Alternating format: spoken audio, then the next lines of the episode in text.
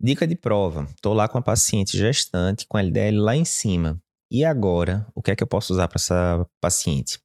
O que as diretrizes atuais dizem é o seguinte: não pode usar estatina, não pode usar ezetimibe, não pode usar inibidores de PCSK9 como alirocumab. O que poderia usar basicamente seria a colesteramina, né, que é um tipo de resina que não é absorvida, ela fica ali no trato gastrointestinal e por não ser absorvida não pode causar é, toxicidade para o feto. Um detalhe, isso não serve para prova, mas o FDA já está considerando liberar a estatina para esses pacientes com alto risco cardiovascular, tipo paciente já teve evento cardiovascular prévio ou não. Mas é aquela história, joga o jogo. Para prova, isso ainda não está valendo.